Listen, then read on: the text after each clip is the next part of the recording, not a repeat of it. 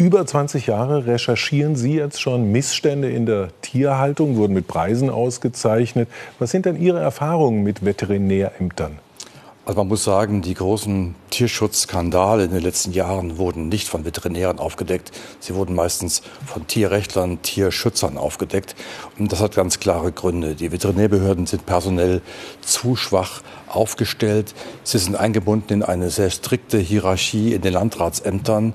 Da geht Wirtschaftlichkeit häufig vor Tierschutz und sie haben kaum die Zeit, wirklich Nutztierhaltungsbetriebe zu prüfen. Man muss sagen, im statistischen Mittel kommt ein Betrieb vielleicht alle 20 Jahre mal dran bis zu einer Prüfung. Daran sieht man, da, da geht nicht allzu viel. Hinzu kommt, sie sind weisungsgebunden, die Veterinäre. Ich berichte, äh, der Landrat steht drüber, manchmal noch ein Ministerium. Und ähm, da können sie selten aus eigenem Antrieb äh, tätig werden. Wir kennen die Fälle, dass Veterinäre wirklich also äh, gemobbt werden, dass sie sich das Leben sogar schon genommen haben. Die Fälle gibt es, weil sie den Druck, unter dem sie oft stehen, nicht aushalten. Sie haben aber auch haben Sie mir erzählt, ganz engagierte Veterinäre auch kennengelernt. Aber die entwickeln sich dann doch schnell zu Fremdkörpern im System, verstehe Das ist so, sie werden oft kaltgestellt. Es gibt sogar Morddrohungen gegen Veterinäre. Auch Veterinärinnen sind betroffen davon.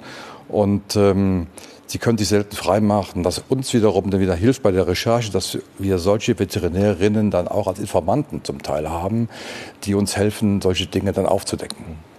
Lassen Sie uns darüber reden, wie wichtig ist es, Öffentlichkeit herzustellen. Jetzt im konkreten Fall liegt ja eine Pressemeldung des Landkreis Rottweil vor. Da wird dann darauf abgehoben, dass der Tierbestand, über den wir berichtet haben, dass der nun nach und nach tierschutzgerecht aufgelöst werden soll. Das ist ja, glaube ich, erstmal eine gute Nachricht.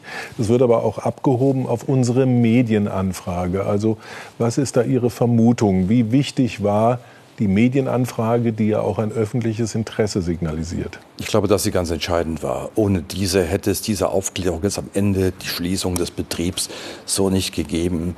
Und wir kennen andere Fälle, wo es zum Teil jahrelang äh, gegangen ist, bis endlich mal durchgegriffen wurde. Ähm, das äh, läuft nicht so, dass ohne Öffentlichkeit etwas hilft. Öffentlichkeit hilft, zumal wenn prominente Sendeblitze sich für diese Fälle interessieren und diese Missstände dann aufdecken. Nochmal zurück zu Ihrer langjährigen Erfahrung.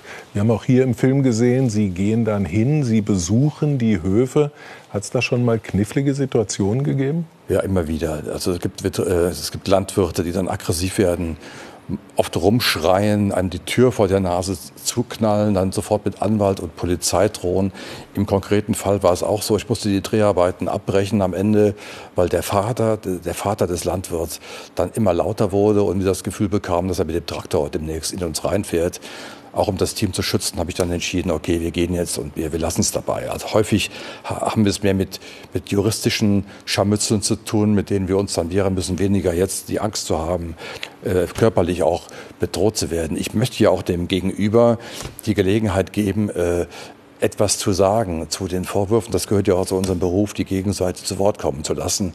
Also das Interesse ist nicht, Krawall zu machen, das, unser Interesse ist, Informationen zu bekommen. Das nehmen wir jetzt als Schlusswort. Vielen Dank. Gerne.